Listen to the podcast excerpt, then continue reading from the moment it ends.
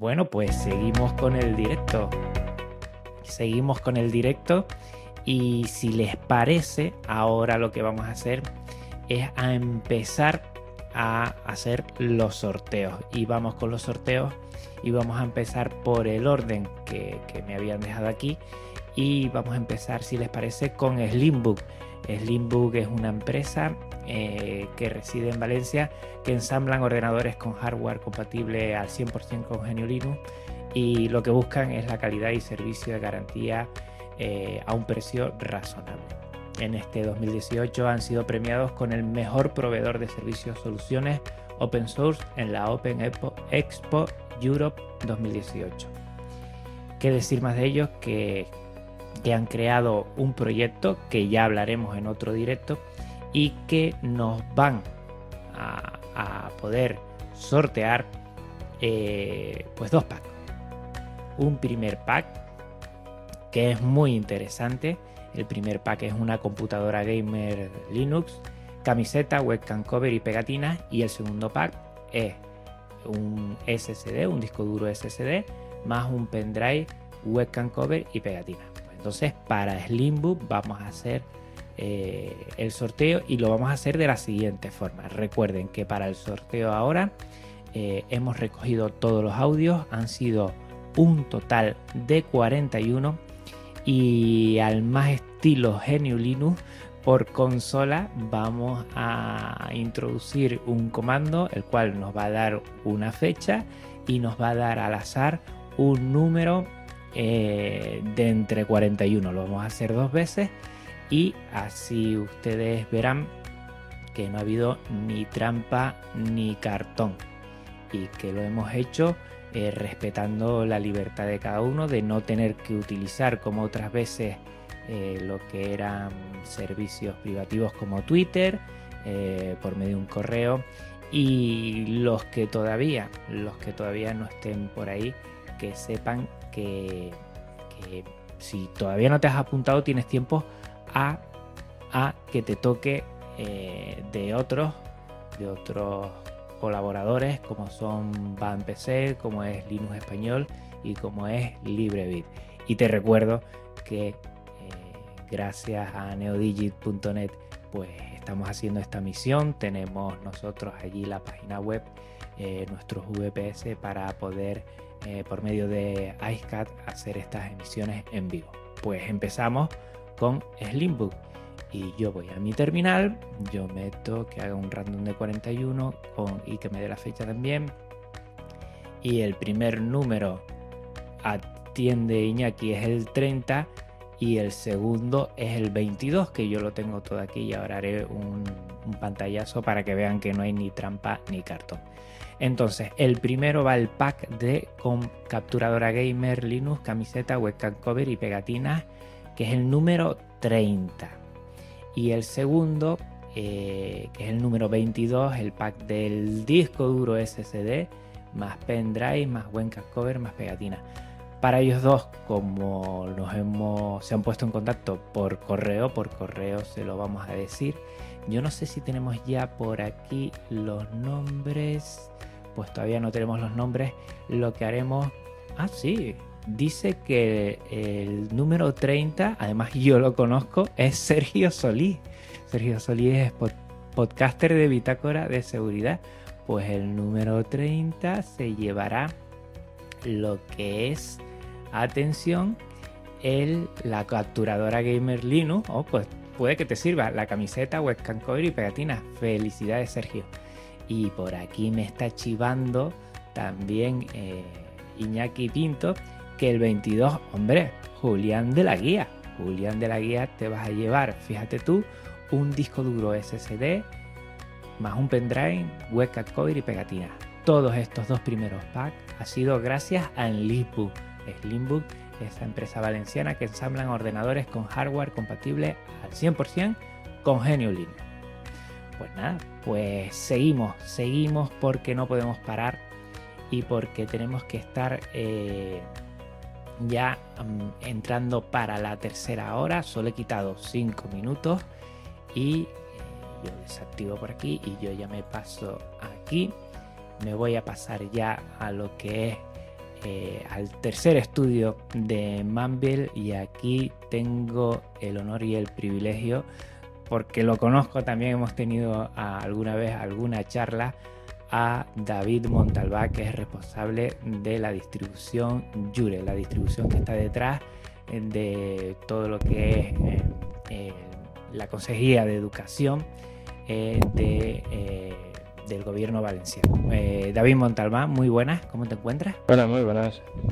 ¿Cómo estás? ¿Qué tal? ¿Me oyes? Perfectamente. Vale. Pues ¿Qué tal estamos? Aquí estoy con un par de compañeros del equipo. Bueno, pues comunicarles a los que no los conozcan que Yure es un proyecto eh, que yo creo que eh, aquí en, España es de los más punteros en lo que es a distribuciones eh, orientadas a, educación, educación. Y seguramente que ellos nos van a comentar mucho más de lo que ha sido su historia, sus nuevos proyectos y lo que es divulgar el software libre y GNU Linux dentro de un ámbito tan importante como es la educación. Eh, David, todo tuyo. También veo que por ahí está un tal Héctor y un tal Raúl. Bienvenidos todos y ánimo con esta charla que está toda la gente muy interesada en saber cómo proyectan desde la comunidad valenciana eh, lo que es eh, pues dar educación desde GNU Linux y desde el software libre. Bueno, pues muchas gracias por, presentarme así de bien. Y ahora voy a presentar yo, si, si, a todo el mundo le parece bien, a mis compañeros del equipo de desarrollo, que son Raúl Rodrigo. Hola, muy, Raúl Rodrigo, que lleva mm, pues, unos 10 años aproximadamente, igual que yo, llevará en el proyecto de Jurex de desarrollador, y Héctor García, que también eh, lleva más o menos el mismo tiempo, unos 10 años llevamos todos ahí en el equipo. Y, eh, y vamos, trabajamos todos los días codo con codo y, eh, y la verdad es que son muy buenos. Ahora les dejo que se presenten ellos mínimamente. Sí, Héctor, por ejemplo. Bueno, pues eh, hola, muy buenas a todos. Encantado de estar aquí en, el podcast. Eh, como hizo eh, David, llevo ya de 8 o 10 años en, en Urex. Empecé muy, muy verde, la verdad que cuando, cuando entré conocía poquito, mirándolo en retrospectiva del mundo Linux. Y la verdad es que los, estos años me han hecho aprender mucho, mucho, mucho, mucho. Y lo que viene siendo en la distribución, la verdad es que yo creo que ahora, a día de hoy, es mucho más fácil decir qué es lo que no hago que qué es lo que hago. Eh, la verdad es que me gusta mucho eh, el estar enfrentándome siempre a nuevos retos y el ambiente que hay con los compañeros, eh, tanto los desarrolladores como la gente en consellería, la verdad es que hay muy, muy, muy buen ambiente y es una de las grandes razones por las cuales pues pasan los años y, sigo donde estoy. Paso el, relevo a Raúl.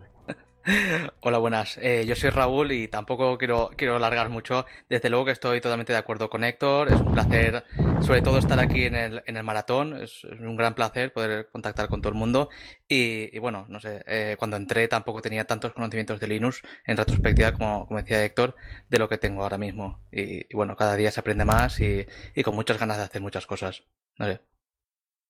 Bien, pues eh, una vez presentados todos, eh, vamos a hablar un poquito del, proyecto que nació hace ya más de 10 años, la verdad, que lleva, nació pues, tres o cuatro años antes de que llegara yo al proyecto, que entré como, colaborador, como desarrollador, como docente, y, y la verdad es que el proyecto se daría para un libro de ver cómo cambia dependiendo de la persona que tienes de responsable, porque cada uno tenemos nuestros puntos de vista y, y bueno, eh, unos enfocan más a la innovación, otros pueden enfocar más a la estabilidad, otros más a la usabilidad y con los años te vas dando cuenta de que, de que todos lo hacen bien, pero desde su punto de vista.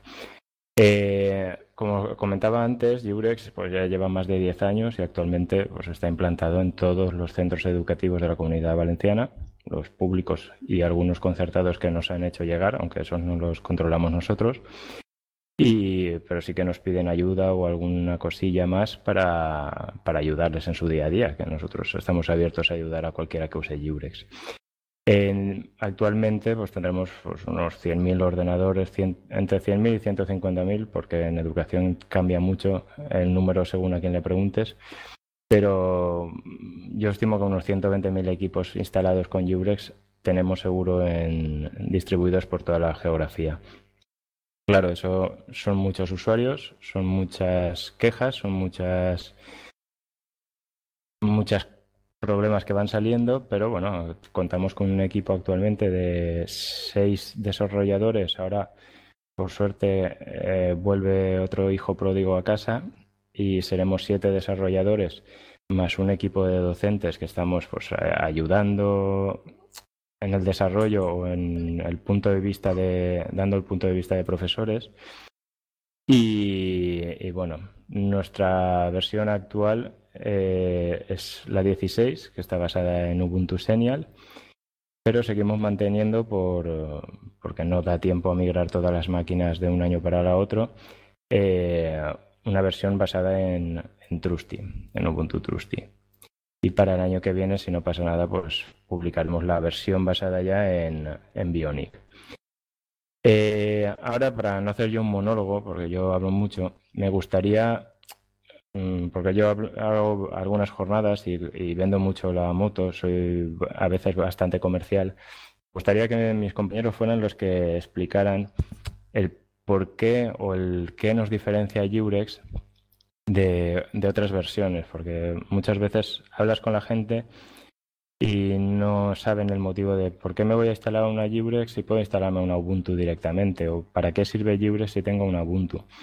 Entonces, eh, me gustaría que, alguno de mis compañeros, pues Raúl o Héctor, yo puedo entrar a, matizar o, a dar mi punto de vista, explicaran algunas de las cosillas que ellos mismos ven como desarrolladores o como miembros de otras comunidades de, de por ejemplo, que habla después, o yo, siendo de otras comunidades autónomas también, como es Héctor, que no es, de Valencia, pero lo tenemos adoptado. Y me gustaría que ellos mismos hablaran un poquito de esto, del por qué Librex y no una Ubuntu o no una SUSE o no una distro de otra comunidad, por ejemplo. Entonces, pues em, empiezo, por ejemplo, preguntándole a Héctor. Héctor, ¿tú qué crees? ¿Por qué crees que somos mejores para ciertos casos?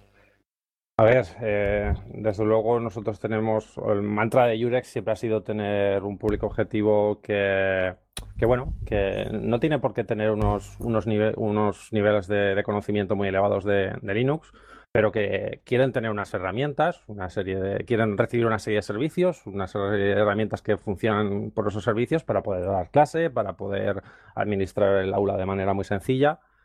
Y y no quieren preocuparse de cómo tengo que mantener el, sistema, de cómo tengo que actualizarlo, de si tengo que instalar este servicio o este otro.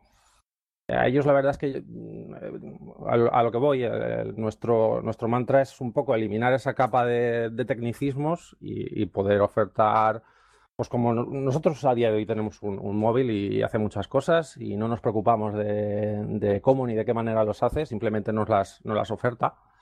Y, y diría que, eso es, es, nuestro objetivo principal.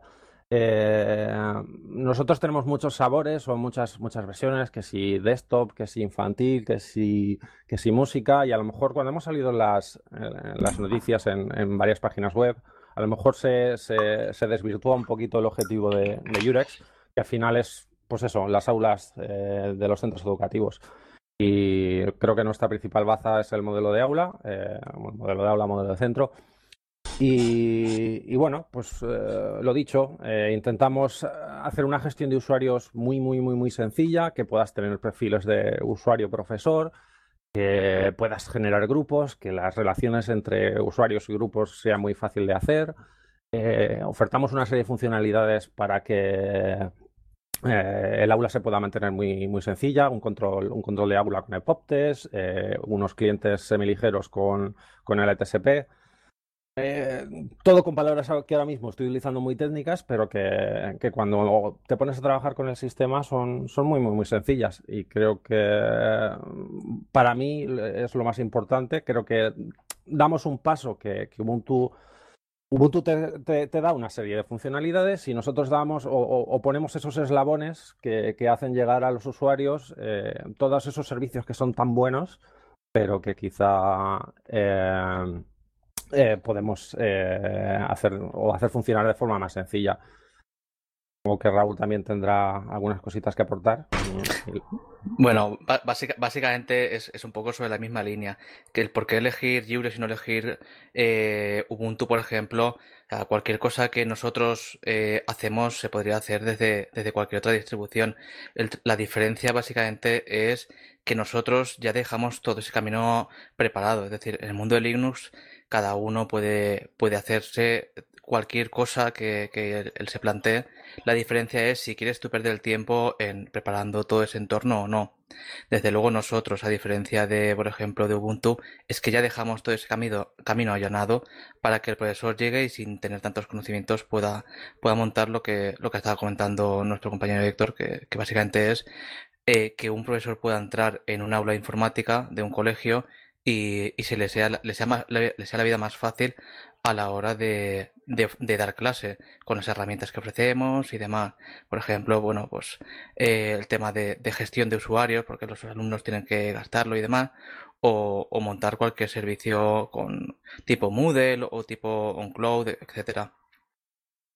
No sé si, si quiere, si quiere Héctor que, que, empecemos a comentar un poco por lo que sería la, la raíz de, del, del, nuestro modelo o de, de, nuestro producto principal de Libres, que es el, el modelo de aula podemos empezar pues un poco por, lo que sea la, la, primera parte, que sería el Wizard. Si queréis, antes de, antes de entrar a hablar de herramientas, hacemos un breve resumen de lo que supone el modelo de aula para los profesores. Eh, cuando me refiero a que el modelo de aula, ¿qué significa para los profesores? Para profesores y maestros de primaria, infantil y similar, que posiblemente eh, desde que están en, desde que está implantado sea la primera vez que han utilizado un Linux, pero eso no les convierte ya en administradores de sistemas. Entonces el modelo de aula, el modelo de centro, que ahora explicaremos, viene a facilitar la vida a todo aquel que no tiene ni idea, ni idea a nivel técnico. Es decir, tú llegas al modelo de aula y puedes montarte un servidor de LEDAP para la gestión de usuarios, un Apache para aplicaciones web que, que, tenemos de serie y muchas otras utilidades de instalación de aplicaciones y demás que ahora comentaremos en más detalle. Y todo eso lo puedes instalar y utilizar en menos de cinco minutos y sin tener ni idea de lo que estás haciendo. Vas a saber los servicios que vas a, vas a tener dentro del aula, de los que vas a disponer y vas a poder utilizar, pero no tienes ni idea de lo que hay por debajo. Para ti es simplemente un asistente, que ahora comentará Héctor, el, el Zero Server Wizard, como creador que es de, de la maravilla esta técnica. Y en cinco minutillos tienes todos esos servicios configurados que obviamente te puedes configurar a mano si, si, sabes, pero nosotros partimos de que nuestros usuarios no tienen el por qué saber, ya que estamos hablando de gente no informática y gente que lo de la informática pues tampoco es algo que, no es su trabajo. Ellos viven de dar clase y, bastante tienen con educar a nuestros hijos como para perder el tiempo en configurar LDAPs y Apaches y demás. Entonces, si, como es el, el, inicio, todo empieza con la instalación de la máquina, que eso todos, todos sabemos, pero el primer paso para utilizar nuestro modelo de aula o de centro es inicializarlo con el asistente que creó Héctor y ahora nos va a comentar brevemente. Nada, como dice, como dice David y como hemos dicho al principio, desde luego que nosotros montamos un LEDA para los usuarios, un Samba para los ficheros, un Apache para poder tener una página web donde se puedan colgar ciertos servicios, como pueda ser el Moodle o, o el PMB. Eh, en fin, una serie de cosas que una serie de servicios que nosotros queremos dotar y que queremos que den facilidad a los profesores, pero que no tienen por qué saber exactamente cómo ni de qué manera funcionan. Entonces lo que hicimos fue crear un, asistente que básicamente yo creo que la, la, parte más complicada que te pide es un password, que tienes que elegir un password para, para el administrador del, del aula. Eh, una vez has hecho eso, la verdad es que, bueno, pues te configura la red, te deja preparado el servidor para que los clientes puedan conectarse a él, te levanta tu, servidor de, ficheros, te levanta tu servidor de, usuarios de red. Y, vamos, creo que en, menos de, un minuto lo, tienes, lo tienes listo. Y ya digo, eh, una cosa que quería hacer hincapié es que desde luego, o sea, nuestro cliente objetivo son los centros de, educación en, Valencia, pero esto tanto, tanto en general como el modelo de aula en particular es algo que se puede usar en cualquier, en cualquier lugar, ya sea en Valencia, en Cuenca o en, o en Pekín. es una herramienta, o sea, Jurex es algo que está completamente abierto, que no necesitamos de ningún tipo de, conexión con algún servidor que pudiera estar en, educación aquí en Valencia. Así que son completamente independientes y no hay ningún tipo de, problema para, para su uso fuera de la comunidad. Y bueno, pues ya digo, es, es, una herramienta muy sencillita que tampoco tiene mayor misterio y que lo deja todo listo para que, que puedas empezar a trabajar con el aula. Le dejo un poco a Raúl en, eh, continuar. Eh, supongo que el siguiente paso a lo mejor sería la, generación de usuarios. Sí, bueno, a ver, un poco matizando lo que, lo que estabas comentando, eh, sí que tenemos constancia de que, de que lo que es nuestro producto se haya gastado en, Sudamérica, hay gente que sí que se ha interesado, por lo tanto, darle un poco más de, de, hincapié a que sí que hay usuarios fuera de, aquí que utilizan nuestro modelo, incluso en Andalucía también, también tenemos constancia de ello. Bueno, también siguiendo un poco con, la línea de, lo que sería la gestión dentro del aula, eh, una vez tienes montado lo que son todos los servicios, que vuelvo a repetir, eh, cualquiera podría hacerlo, pero con esto lo tienes montado en un solo minuto y sin tener conocimiento, al final lo que te interesa es que el aula la gaste en personas o, tus alumnos. Entonces, para ello tienes que tener lo que son tus propios usuarios. Tenemos una herramienta que, se llama Yum, que básicamente es gestión de es, es, es, la que la que al final se va a comunicar con el EDAP y con un par de servicios más y va a dejar lo que es todo toda esta infraestructura más compleja preparada para que los alumnos eh, para ellos sea transparente. Al final lo que nosotros queremos es que, que, los alumnos lo puedan utilizar sin tener alumnos y profesores sin tener ningún conocimiento. En caso de por ejemplo el Zoom es una, una, herramienta como podemos tener en cualquier otro sitio, gestión de usuarios, añadir, eh, borrar usuarios, crear grupos. De hecho, también pues tiene lo que es una peculiaridad que, que hay ciertas personas que le interesa, que es como congelar el usuario, de forma que aunque el alumno entre y modifique cualquiera de sus perfiles o su escritorio, solo, eh, hablando de aspecto, aspecto estético, todo vuelve a la normalidad. De esta forma, si tenemos un alumno de eh, cinco años entra y desbarata totalmente lo que es el escritorio, cuando vuelva a entrar tendrá un escritorio eh, normal y corriente y no, no tendrá que el, profesor o el administrador volverlo todo al sitio. La verdad es que eh, de todo lo que hemos visto nosotros sí que facilita bastante esta gestión. Además también eh, tenemos una importación de usuarios con un sistema centralizado que hay en educación, de forma que los profesores tampoco tienen que añadir uno a uno los usuarios. Sencillamente con el sistema centralizado de Consejería de Educación nos traemos los usuarios y los añadimos en el sistema. Esto es súper súper útil para, para, los profesores porque en cuestión de tres segundos también tienen todos los alumnos funcionando dentro del aula. Al final nuestra misiva siempre es esa, tratar de eh, coger y que la vida del profesor sea lo más fácil posible a la hora de dar clase. No puede estar perdiendo el tiempo, configurando y demás cosas que no es su función. Su función es educar. Entonces, eh, nuestra labor es esa. Eh, partiendo un poco de, ese punto, si quiero, si quieres pasar a, hablar tú, Héctor, sobre bueno, sobre cualquiera de las herramientas que, que pueden ir siguiendo el hilo. Por ejemplo, si quieres hablar del Admin Center, Sí, bueno, por ejemplo, el Admin Center eh, es uno de los nuevos desarrollos que se hicieron en, estos últimos años. Y bueno, eh, la idea era un poco intentar centralizar ciertos pasos básicos que habitualmente se hacen en el aula, como bueno, pues desde configurar a lo mejor apt para poder añadir los repositorios de, Ubuntu, porque obviamente somos Jures y tenemos nuestros paquetes y tenemos nuestras versiones de, servicios que controlamos nosotros, pero a lo mejor alguien necesita tener más funcionalidad o hay una aplicación que nosotros no llevamos y que ellos quieren instalar y obviamente pues eh, te ponen los repositorios de Ubuntu y, y puede funcionar con ellos. Pero yo creo que la parte más, más, más importante a lo mejor del Admin Center es la gestión de los eh, clientes semiligeros y ligeros.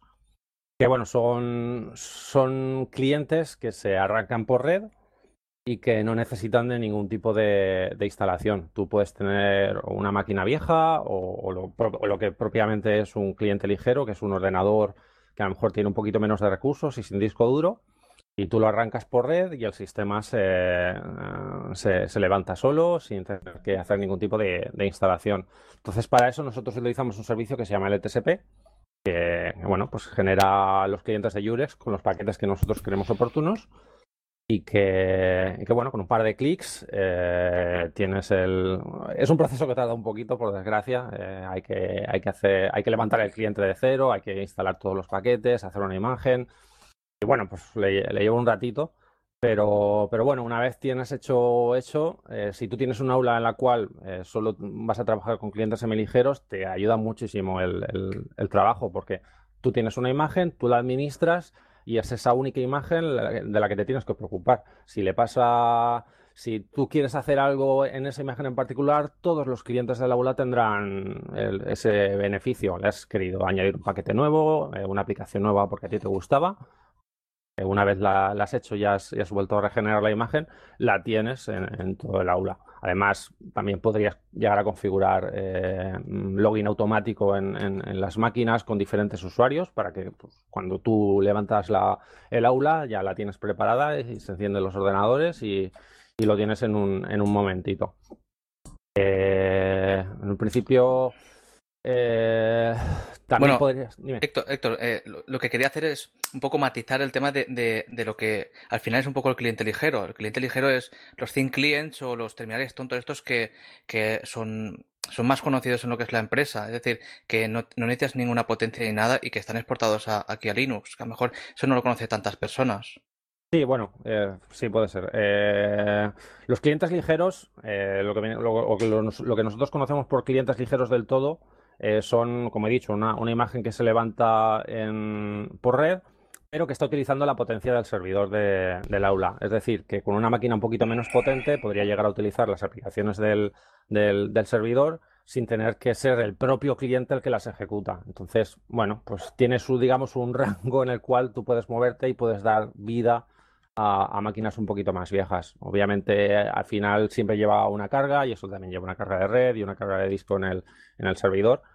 Pero bueno, eh, puedes alargar la vida útil de, las máquinas un poquito más. El hardware que tenemos en las aulas es muy, muy heterogéneo, vamos a llamarlo de alguna manera.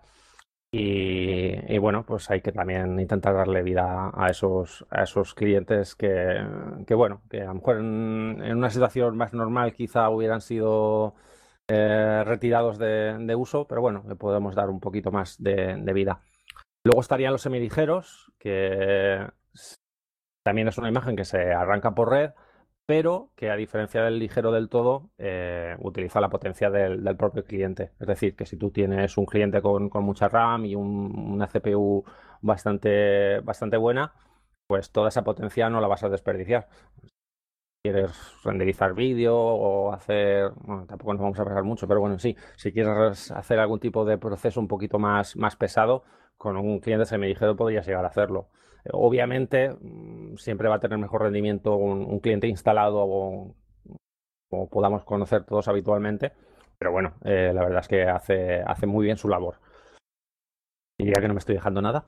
Eh, si queréis, eh, pues a, modo de resumen y por meter algo, para todo aquel que quiera tener un poco más de información de todo lo que estamos hablando, desde, desde tenemos una wiki la URL es wiki.libres.net. Y ahí todo lo que estamos hablando de modelo de centro, modelo de aula, clientes ligeros, clientes semiligeros y demás, eh, en esa wiki está todo más explicado con imágenes, con esquemas y con, con tablas de cuándo utilizar un cliente ligero, cuándo utilizar un cliente semiligero y similar para todo aquel que, bueno, se esté mareando un poquito dentro de, esta conversación que a veces eh, no deja de ser un poco complicado el entender ligero, semiligero y similar. Eh, y una, un detallito pues bueno, así un poco más tal. Como clientes ligeros hemos llegado a utilizar incluso Raspberries, porque el, nivel de procesador y demás no da para cliente pesado o va un poco justito, pero sí que los hemos utilizado de clientes ligeros, por ejemplo, para una biblioteca, tener ahí unos puntos de consulta y pueden los chavales o quien sea entrar a internet, navegar e incluso utilizar algún programa de ofimática, no hay ningún problema. Pero que, hay centros también en, en ONGs y demás, pues bueno, ¿por qué no? Si tienen pocos recursos, pues una Raspberry no deja de ser un equipo de que entre cargador, tarjeta de memoria y demás, pues oye, con, con 50 eurillos puedes tener ya un ordenador para algunas cositas. Y después algunas cosillas más que quería comentar, pues del modelo de aula, el modelo de centro. Eh, todas las herramientas, o no todas, prácticamente todas, vienen de peticiones o solicitudes que nos llegan pues, normalmente por parte de los profesores, porque son los que lo usan y son los que nos dicen. Y bueno, si no fuera por esas, ese feedback o esas propuestas que nos llegan, incluso nosotros a veces nos damos cuenta por, por el foro de Libres, el tipo de incidencias que nos llegan, eh, es lo que nos hace mejorar y ver los puntos débiles que tenemos y es por donde atacamos. Al final, nosotros, nuestro objetivo es que nos use cuanta más gente mejor. somos un proyecto libre y está financiado con dinero público. que mejor que lo use más gente. Porque si fuera al final eh, un proyecto muy cerrado y tal, pues, pues te daría igual que te usen 5 que 10. Pero siendo dinero público y siendo software libre, pues prefiero que use Librex un millón de personas a que lo usen 500. Se aprovecha más el, el dinero. ¿Vale? Y uh, dentro del modelo de aula eh, y el modelo de centro, que son bastante compatibles o bastante comparables a nivel de herramientas, eh, comentar que el modelo de centro es un, una extensión del modelo de aula y se utiliza para dar conexión eh, y todas estas herramientas de gestión de usuario centralizado, instalación de, paquetes o mantenimiento del centro de forma fácil. Ahora comentaremos alguna herramienta más como el, el Remote Installer o, alguna otra que hemos hecho para el, OpenSys Clone, para clonar máquinas y, y, que fácilmente puedas gestionar todos los equipos del centro desde un punto único y sin tener que ir equipo por equipo haciendo las cosas.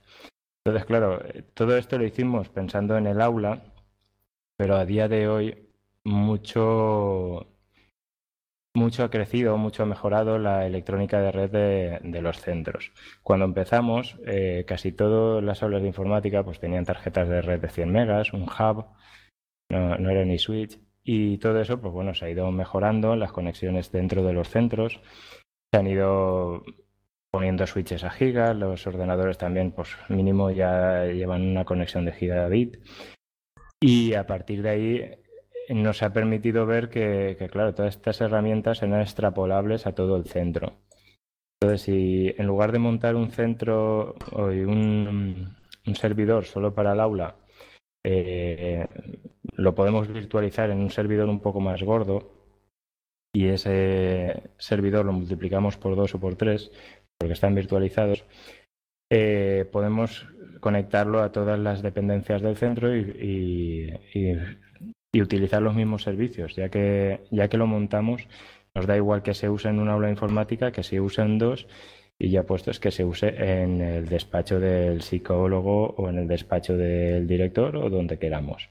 Entonces aprovechamos todas estas herramientas, no solo para el aula informática, sino para todas las dependencias del centro, incluyendo las aulas de clase normal, que también han ido incrementando el hardware que tienen con pizarras digitales, que nos han dado bastante guerra y seguirán dando, pero también quieren tener conexión a Internet, filtros de contenidos, porque depende, normalmente las conexiones nuestras, de los centros nuestros, están filtrados, eh, no hay tanto peligro. Pero sí que es cierto que, cuando nos utiliza un centro privado, concertado o alguien que no es de la comunidad valenciana, que también puede pasar, eh, a veces las, esas líneas de comunicaciones no están filtradas y nosotros, por ejemplo, facilitamos un, filtraje de contenidos a través del proxy y demás. Entonces, eh, si por ejemplo Héctor o Raúl quieren hablar del Homeware Harvester o del Remote Installer o de alguna otra herramienta que tenemos hecha y facilita la vida a los usuarios, Héctor, Raúl, ¿queréis alguno comentar alguna de estas? Hombre, yo, yo, creo que, el, Home Harvester sería mejor que lo, lo, defendiera Héctor, pero para darle un, poco de, respiro, si queréis comento yo. El, OpenSys Clone también, el, el Remote Installer. Sí, el, el OpenSys Clone sería, sería una buena, una buena aportación. A ver, básicamente con el OpenSys Clone eh, lo que estamos, eh, lo que se intenta realizar es lo que se hace con el clonecilla. De hecho, es lo que, lo que utiliza por debajo. Que básicamente es, una vez tú preparas lo que es un ordenador tal cual lo quieres, es decir, instalas lo que es eh, tu versión de libres, instalas las aplicaciones que tú quieres y demás. Eh, una vez has hecho ese trabajo tú eh, a mano en un ordenador, dices, bueno, esto es lo que yo quiero coger y clonar a todo el resto de ordenadores. Tenemos que tener en cuenta que dentro de un aula no es como en un entorno doméstico en el cual solo tenemos un ordenador o con mucho tres. ¿Vale? Entonces, dentro de un aula, la problema, una de las problemáticas que existe es esa, es la, duplicación del contenido o la, la implantación de esas instalaciones en, las distintas máquinas. El OpenSys Clone viene a, solventar ese problema. Básicamente, como comentado, una vez tenemos una instalación creada, creamos una imagen y la replicamos en eh, todo el aula. ¿Cómo? Bueno, pues eh, tenemos un arranque PXE y cogeríamos y podíamos arrancar desde, desde esa forma. Si, si lo estoy diciendo bien, creo recordar que era con PXE el, arranque de... Sí, el arranque es PXE y, bueno, matizar, matizar, ¿no? Dejar claro que nosotros estas herramientas normalmente no parten de cero.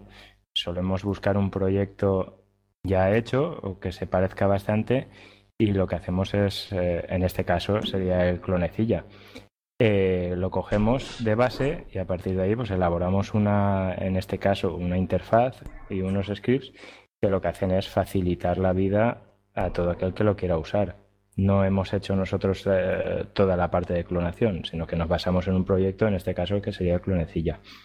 Claro, como, como, como habíamos comentado antes, eh, al final nuestra función es facilitar eh, la tarea de, de, administración de los colegios o de las aulas y para ello, pues lo que ha comentado David, hay herramientas ya que existen, por ejemplo, para lo que es todo el tema de los clientes ligeros y demás, utilizamos, ahora se me ha ido de la mente, PopTest y, y el ETSP. Bueno, pues en este caso sería OpenSys Clone. La diferencia es que nosotros realizamos esas herramientas de forma gráfica y de forma pensada siempre para el usuario menos, menos diestro en las tecnologías para que sea eh, utilizable de forma fácil. Por ejemplo, pues eso, a la hora de crear lo que es una imagen, tú cogerías, lanzarías el OpenSys Clone y dirías, quiero coger y crear una clonación. No tienes que coger y acceder a lo que es la, terminal y, lanzar lo que es el, el, clonecilla. Aparte de eso, también pues tiene otras herramientas para coger y actualizar las imágenes, exportarlas y demás. Eh, más o menos al final viene, viene a, ser eso, una interfaz gráfica a lo que es el clonecilla, pero siempre, y cuando, siempre pensando en la facilidad de uso para usuarios menos diestros en la, tecnología, como he comentado. Eh, si quieres, Héctor, podrías explicar el Homework Harvester, que creo que también es una utilidad muy útil para los profesores y que viene a solventar el problema de, cómo recolectar los trabajos. Sí, bueno, no sé si a lo mejor coger primero el, uh, Remote Installer, que es un poquito, sigue la filosofía de la, de la gestión de los clientes. Que bueno, por contarlo un poquito rápidamente, es una aplicación, o sea, si tú ya tienes el aula montada y tienes todos los clientes con, bueno, pues con las aplicaciones que nosotros distribuimos por defecto, pero decides, mira, es que yo quiero tener esta aplicación puesta, ¿qué pasa? ¿Que me tengo que estar yendo a todos los clientes a instalarlo? Pues no, tú te coges eh, nuestra aplicación que se llama Euros Remote Installer, eh, eliges cuál es la aplicación que tú quieres instalar, ya sea de nuestros repositorios o de los repositorios de Ubuntu o incluso de un PPA o un dev, y tú le dices, yo quiero instalar esto en todos los clientes. Y el, cliente cuando vuelva a instalar, o sea, cuando vuelva a instalar, cuando vuelva a, reiniciar o cuando se entere de, esa, de esa misiva, el, paquete será instalado automáticamente. Digamos que es una, es una manera fácil de, de, poder decir yo quiero esto, esto, esto y aquello. O yo quiero programar una actualización ahora mismo o eh, cuando sean las 12 de los miércoles. Pues eh, es una manera muy fácil de, controlar, digamos, el sistema de, instalación de paquetes de los clientes y, lo hace de manera muy sencilla sin tener que conocer ni, cómo funciona apt, ni cómo funciona instalar un dev o cómo, o cómo tengo que ejecutar un, script.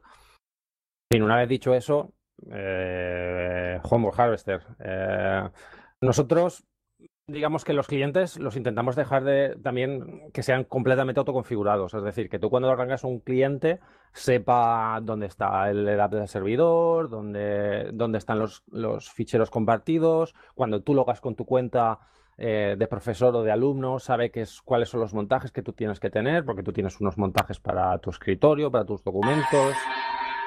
Una moto que pasa por ahí. Eh, y nada, pues eh, una vez tienes eso, eh, lo que nosotros intentamos, o bueno, nos, basamos en toda esa infraestructura para poder hacer aplicaciones que sean, que en el fondo por dentro no son especialmente complicadas, pero que aumentan mucho la funcionalidad del aula. Homework Harvester, que es el ejemplo que queremos utilizar ahora, es decir, pues yo como profesor, yo le mando a los alumnos a hacer esto, esto y aquello, y por, por, la razón X y o Z no quiero que utilicen Internet porque yo quiero que se acostumbren a trabajar en, red y no quiero que se acostumbren a coger el Gmail y mandar las cosas por Gmail. Pues yo le digo, vamos a hacer esto. Y yo me pongo mi, mi USB en el ordenador, eh, creo una carpeta, picho con el botón derecho y le digo, y quiero que en esta carpeta se, se vayan a recibir trabajos es un servidor, se lo, se lo guarda y los, los, usuarios o los alumnos, cuando, cuando terminan los trabajos, botón derecho, mandar este fichero al profesor. Te salta una interfaz, de, seleccionas la carpeta eh, que ahora mismo se está, entre comillas, compartiendo y el, el fichero acaba en el, en el directorio que el, el, profesor haya seleccionado y con el, con el nombre del usuario. Es unas es, una aplicación que es muy sencillita, que por dentro, pues bueno, tampoco es especialmente complicada, aunque ha llegado a serlo, pero que, aumenta mucho la, posibilidad, o, sea, o, el, uso del aula, que al final es un poco a lo que queremos llegar.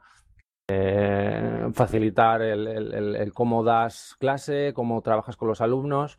Y bueno, pues todos los servicios que nosotros ponemos en el aula son, son piececitas o, son escalones con los que nosotros nos, nos ayudamos para llegar a unos sitios y pues aplicaciones como el Harvester son esos eslabones que hacen que, unas todos los servicios que están tan bien con, los usuarios que no tienen por qué saber exactamente qué está pasando por debajo. Eh, ¿Qué podemos hablar más de, del aula?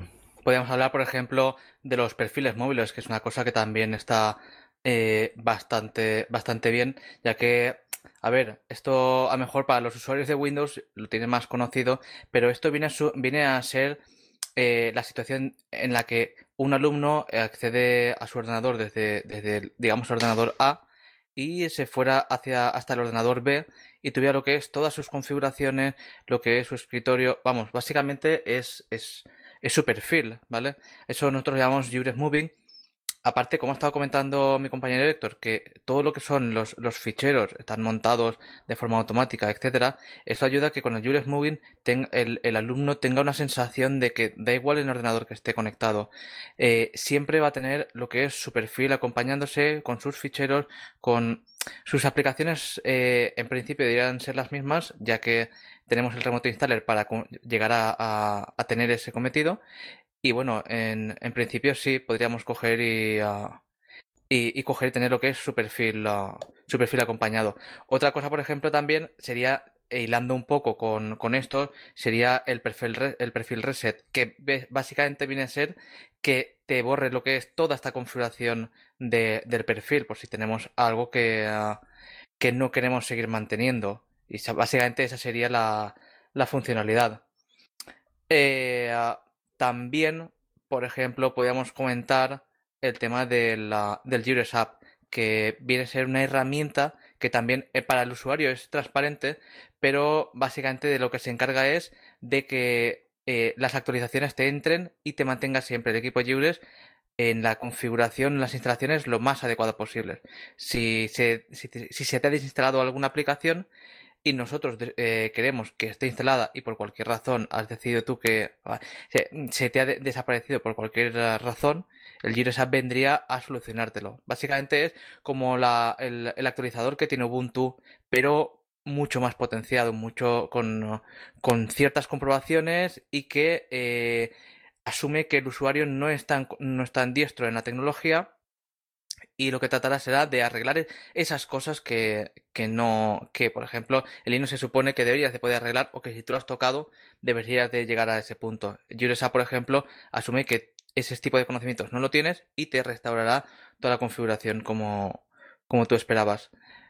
Luego, por, por hacer un poco más así de, de, de aplicaciones que puedan ser útiles para los alumnos, o para los profesores, podemos tener, por ejemplo, el, el Drive, que básicamente es un desarrollo que, que ha hecho un compañero nuestro, que básicamente es, teniendo en cuenta que no hay cliente de Google Drive para, para Linux, esto lo que hace es esa, ese cliente que, que tanto se ha ansiado en, en Linux por, por tener de, Google Drive. También tenemos otras configuraciones como podría ser el Dropbox, tenemos un instalador que te haría todo el proceso de mm, prepararte el Dropbox sin que tú tengas que saber que tienes que ir a un PPA y agregarte eh, ese PPA para instalar lo que es el Dropbox. No sé si Héctor quiere seguir ah, en alguna aplicación que me estoy dejando yo, por ejemplo, mm, ah, el, Skype. Sí, bueno, a ver, eh, sobre todo un poco aclarar, bueno, eh, o añadir que que todas estas pequeñas aplicaciones o, todas muchas de las ah, aplicaciones que de terceros que a lo mejor puedan ser interesantes para, el usuario las centralizamos en una aplicación que se llama Zero Center. Digamos que es eh, una especie de store por llamarlo de alguna manera en la cual nosotros añadimos todos pues todas estas instaladores que sea de una manera o de otra ya sea añadiendo un PPA o instalando un dev o descargando un targz y descomprimiéndolo pues eh, las, agrupa y, facilita al usuario el, poder ser instaladas. Eh, hemos intentado estandarizarlo todo lo, máximo posible para que al usuario se le presente siempre más o menos lo mismo y a nosotros nos resulte muchísimo más fácil el poder ofrecer esa funcionalidad. Pues bueno, como dice mi compañero, el Dropbox, el Skype, eh, ciertas aplicaciones que, bueno, pues eh, son, son privativas, pero que antes o después alguien va a necesitar y que, bueno, pues eh, hay que entender que, el uso que se le va a dar en el, en el aula es el que es y, bueno, pues hay que facilitar al usuario lo máximo posible de eh, su instalación y, su uso. Por no añadir mucho más, porque bueno, eh, desde luego que también tenemos otras aplicaciones de manejo de, tareas, de, alarmas de, del, centro que tú puedes configurar que a las 12, a la 1 y a las 3 suenen unos sonidos en particular, unas canciones o incluso de YouTube. Eh, pero bueno, yo creo que a lo mejor y si quiere que lo, que lo, explique David, que hace tiempo que no habla, eh, Mr. PDI, por ejemplo, que a lo mejor es uno de los desarrolladores de los desarrollos más importantes que hemos hecho en Jurex y que, a lo mejor también es, está bien que hablemos un poquito de él. Vale, aquí voy a ser un poco malo porque, claro, el Mr. PDI es una, herramienta o una utilidad o como se quiera llamar que nace por, por culpa de los típicos fabricantes que no hacen drivers para Linux o que no los actualizan o que, o que les da igual. Una vez vendido, pues que en una nueva versión no funcione, a ellos les da igual. Entonces, eh, pues voy a ser bastante crítico en eso. Cuando un centro, un colegio, un instituto se gasta lo que valía en ese entonces eh, mil euros o 700 en pizarras digitales o la propia Consellería de Educación se gasta no sé cuántos millones de euros en repartir 4.000 pizarras digitales a los centros y, vale, en su momento funcionan o, dan problemas ya, pero, pero básicamente funcionan. Y al cabo de nosotros, como he comentado antes, nos basamos más o menos en las Ubuntu estables, en las LTS, vamos saltando de LTS a LTS. Entonces, claro, tú compras algo, una pizarra digital ahora, eh, que ha salido Bionic, y te funciona, pero cuando salga la próxima LTS dentro de cuatro años, es posible que no funcione si no ha habido un cierto mantenimiento por parte del fabricante, o por, eh, básicamente el fabricante. Entonces, claro, nosotros nos encoramos en que en una de las actualizaciones, no recuerdo si era Lucid o, posiblemente fuera Lucid, eh, hace años, pues oye, las pizarras digitales dejaron de funcionar, algunas por lo menos. Y claro, eso ha ido, ha ido a peor porque también hubo una época pues que algunas editoriales pues les daban a, los colegios pizarras digitales o los propios colegios se compraban pues lo más barato que podían, pues, algunas chinas otras de, de y búscalas porque no, sabías ni el fabricante. Otras pues sí y funcionaban incluso, pero bueno, con el tiempo dejan de darles mantenimiento y dejan de, funcionar. Entonces pues como yo estoy pues muy orgulloso de los técnicos que tengo en el equipo y uno de ellos pues empezó a, a investigar, eh, pues a ver, claro, se conectan por el puerto USB, pues algo tendrán que sacar por ahí. Y a base de, de desencriptar, digamos, ingeniería inversa, eh, un poco de imaginación y un poco de suerte, pues consiguió elaborar el Mr. PDI, que que lo que hace básicamente es hacer funcionar muchas pizarras digitales que de otra manera no hubieran podido funcionar. Eh, recuerdo ahora pues las de Smart, las de Promethean, alguna Itachi, las eBeam, que eran las del Boomerang, creo que, se, creo que las llaman en los coles, y, alguna más. Eh, bueno, también lo tenemos documentado en, en el track o en su versión, no recuerdo ahora, pero, pero bueno, que nació por la necesidad de que los fabricantes no hicieron su trabajo. Y, entonces a veces nos cuesta, todos los, los, que vivimos en el mundo Linux, estamos un poco acostumbrados a, eso, a que una impresora no funciona, un escáner no funciona, o, o, cualquier dispositivo con el tiempo o con una nueva versión del kernel deja de funcionar y tenemos que hacer algo para que funcione. Pues Mr. Perey vendría un poco por ahí. Entonces, por no seguir, porque veo que nos queda un poco, no nos queda demasiado tiempo, por no seguir enumerando aplicaciones y demás que hacemos, ya os digo, casi todas están documentadas en nuestra wiki y, bueno, y también tenemos otros puntos de entrada que ahora os comentaré eh, para contactar con nosotros y para consultarnos eh, pues, todo aquello que queráis, ya que nuestra idea es, pues, cuando más se utilice, mejor. Entonces, eh, por resumir, el modelo de aula, modelo de centro, modelo de centro es un modelo de aula venido a más, que lo que estamos haciendo es virtualizar varios servidores dando servicio a todo el centro, con los asistentes de instalación de paquetes remota, clonación de equipos, eh, clientes ligeros y semiligeros utilizando la tecnología LTSP y dando soporte pues, a máquinas muy viejas o, otras más nuevas si, si queremos utilizar clientes más, más potentes y por tanto iríamos por los semiligeros.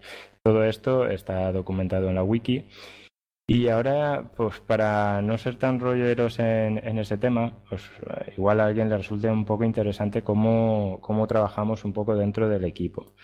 Entonces, eh, Raúl y Héctor, en cualquier momento me podéis, me podéis cortar y corregir porque voy a comentar cuatro cosillas de cómo trabajamos dentro. Igual es mi punto de vista, que soy, digamos, el responsable, pero el punto de vista de ellos es el diferente y a lo mejor no me lo quieren discutir aquí en directo, pero...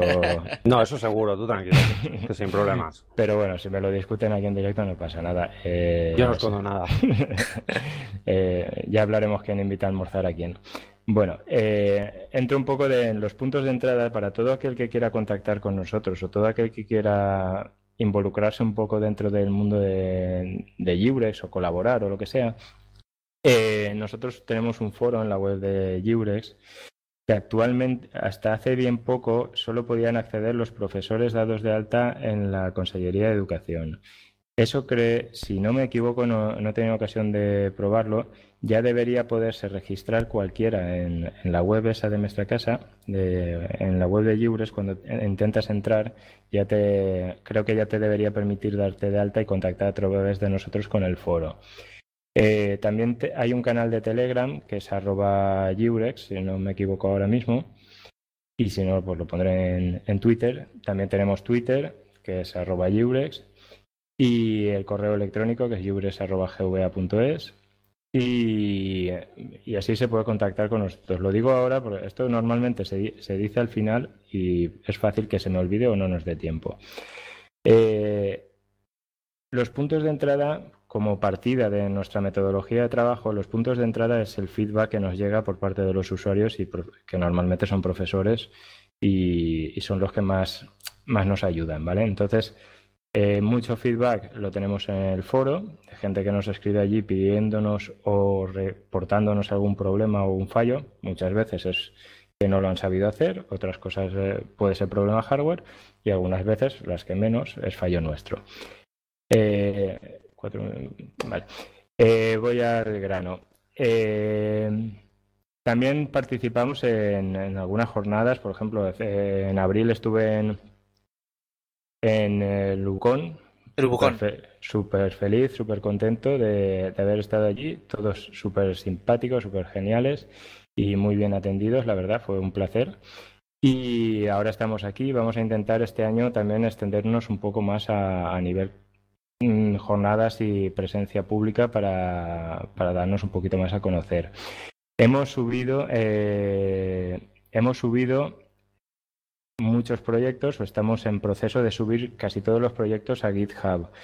Porque ahora mismo estábamos utilizando su versión, pero su versión echa para atrás a la gente, es, un poco cerrado, es tal. Aclarar que está abierto, que es público para la gente, que por lo menos lo pueden leer. Es, es, público, se puede leer, como eh, la propia licencia GPL obliga, pero, pero lo estamos subiendo a GitHub porque es más fácil que la gente colabore, es abierto a nivel mundial y cualquiera se puede hacer un fork y cualquiera puede subir los, los commits y revisar y tal. Eh, se ha creado actualmente porque hay también aún, por falta de conocimiento seguramente, eh, una crítica a, a que cada comunidad autónoma tenga su propia distro se ha creado actualmente. Creo que Raúl, el compañero que está aquí en la sala, fue uno de los impulsores. No conozco la historia del canal, pero bueno, creo que, creo que fue uno de los que movió el tema. Un canal de Telegram donde estamos eh, compartiendo conocimientos y soluciones eh, los diferentes integrantes de las comunidades autónomas, o sea que es colaborativo y lo que unos arreglan, los otros ya lo tenemos solucionado gracias a ellos y al revés. Con lo cual, al final, el, tiempo, pues, pues eh, se ahorran muchas horas de desarrollo y de investigación. Eh, las comunidades, por nombrar alguna, la que más nos ayuda podría ser EduTicTac, eh, una comunidad de profesores pues, que integra en la comunidad valenciana, no sé los miembros, pero muchos, 200, 300, no lo sé, que nos reporta mucho feedback. Eh, la participación en jornadas con, usuarios es lo que más nos ayuda, porque digamos que te las plantan ahí delante y te las comes para bien y para mal. Eh, la sensación es que normalmente la gente en general está contenta, pero siempre hay alguna pega, pues por, falta de formación, que creo que, es muy importante. Y a veces es pues la típica manía o la típica resistencia al cambio. Eh, en cuanto al futuro, eh, estamos trabajando en la nueva versión. Aquí ahora mismo el debate más, más crítico sería el escritorio. Si CADE o mate es, es lo más lo que más problemas nos va a traer seguramente ahora. Pero bueno, al final la solución será basada en algún criterio y veremos cuál es. Eh, la nueva versión es posible que salga pues, en diciembre o a partir de diciembre. Entre diciembre y Pascua me gustaría que saliera por lo menos una beta para que se pudiera probar en algún sitio y a final de curso poderla ya implantar en todos los centros que, que lo requieran o, se pueda hacer. Vale, entonces, eh, Mm, los retos personales o los retos del proyecto que yo tengo en mente, uno es el que he comentado antes, la participación en más, más eventos o más, eh, más cosas públicas, más eventos públicos, más jornadas y más de todo. Implantar el modelo de centro de forma generalizada, para facilitar la gestión remota y el mantenimiento de los centros, porque al final, cuanto mejor mantienes los centros, más contentos están los usuarios, más felices están de usar tu producto. Y, eh, y seguir disfrutando un poco de, pues, de la gente del equipo, que como ha dicho antes Héctor, creo, pues para mí son más que compañeros, son amigos y para mí son pues mucho más que compañeros de trabajo. Y ahora, pues como creo que nos queda un minutito o dos, pues si mis conclusiones básicamente es dar las gracias a todos, a toda la organización del Maratón Linuxero por invitarnos. Estamos muy contentos de estar aquí y espero que esto no haya sido muy aburrido y nada, pues esperamos seguir eh, ayudando a la comunidad en todo, en todo lo que podamos. Y ahora, pues si Héctor y Raúl quieren decir algo pues para despedirse como opinión o conclusión, y así pues supongo que, querrán ir pasando al siguiente, al siguiente grupo. Bueno, yo un poco por decirlo rápido, eh, desde luego que a mí me gustaría que la gente le diera oportunidad al modelo de aula, que siguiendo la wiki que tenemos, creo que es muy fácil de seguir y desde luego que con el uso se, se hace que podamos mejorar y lo hacemos con todo, con todo el cariño del mundo y por y para los profesores y los alumnos. No, no es algo que yo haga esto porque a mí me da la gana. Eh, creemos en lo que hacemos, eh, nos gusta lo que hacemos y cuanta más gente lo use, más nos ayudarán a, a poder devolver ese, ese cariño y ese y esas ganas de poder usar software libre. Bueno, yo. Bueno. Sí, sí, sí, sigue. Eh, yo básicamente, por resumir lo que ha dicho Héctor, eh, es un producto hecho para las personas de, de, a pie, para lo que son alumnos, profesores, para, para, todo el mundo en general, y que lo importante es que si eh, estas personas que lo usan ven que hay algo que, que no les convence, lo, lo, lo, que estaría muy bien es que nos lo hagan llegar a nosotros, porque es que si no, nosotros muchas veces no tenemos ni idea de esos conocimientos y es lo que al final engrandece un poco el software libre, el compartir esas opiniones y que podamos entre todos mejorar el, el proyecto final. Ahí nos hemos quedado. vale. Muy bien, pues Raúl, eh, Héctor, eh, David, muchísimas gracias por acercarnos lo que es una distribución pensada para una parte muy importante de nuestra sociedad, que son eh, bueno, las personas que están al cargo de la educación de nuestros niñas y niñas y de nuestros jóvenes y a seguir ahí en Valencia pegando fuerte para que esa realidad de Yuri eh, pues, pues sea posible. Cada vez se escucha más eh, esta distribución como modelo a seguir en una distribución educativa y eso yo creo que les tiene que enorgullecer bastante en el sentido que, que son ya un referente en el que está mirando mucha gente, no solo en España, sino también en América, en todas, todos los países hispanohablantes que, que, quieren migrar de alguna forma también a Geniolino. Felicidades. Muchas gracias. Muchísimas gracias. Bueno, y si les parece, pues bueno, vamos a rodarnos de sala como siempre. Y lo que vamos a hacer lo primero es eh, pues comentar y, que ustedes puedan escuchar a toda esa gente que ha compartido esos correos con esos audios.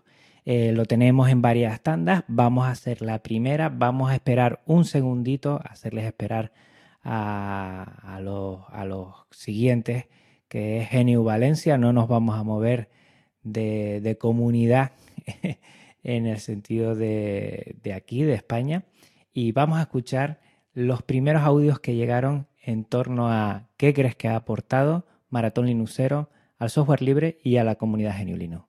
Yo creo que es hacer conocer el software libre y GNU Linux, también hacer conocer los beneficios de usar software libre y GNU Linux y también aportan mucho brindando su conocimiento.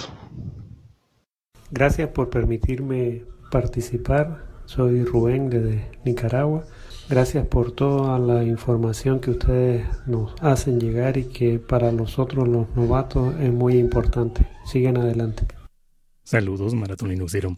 Les habla Richie de entrada para felicitarles por este primer aniversario y para agradecerles por sus aportaciones al mundo del software libre y a GNU Linux.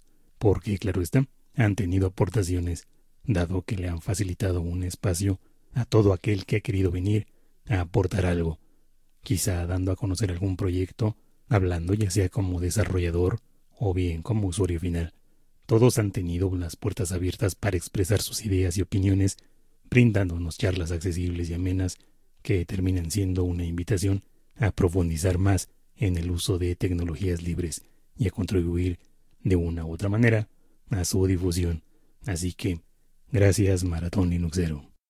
Una de las muchas contribuciones importantes que el Maratón Linuxero hace a la comunidad es facilitar la oportunidad para dar a conocer las diferentes soluciones de software libre que pueden ser utilizadas desde los usuarios más técnicos como administradores de sistemas hasta aquellos usuarios con conocimientos informáticos básicos, por lo que los animamos a seguir con esta gran labor. Un fuerte abrazo desde Honduras. Hola, mi nombre es María Costa y la iniciativa de Maratón Linuxero ha abierto las puertas al conocimiento y difusión de software libre, algo en auge por la preocupación por la seguridad y la neutralidad en la red.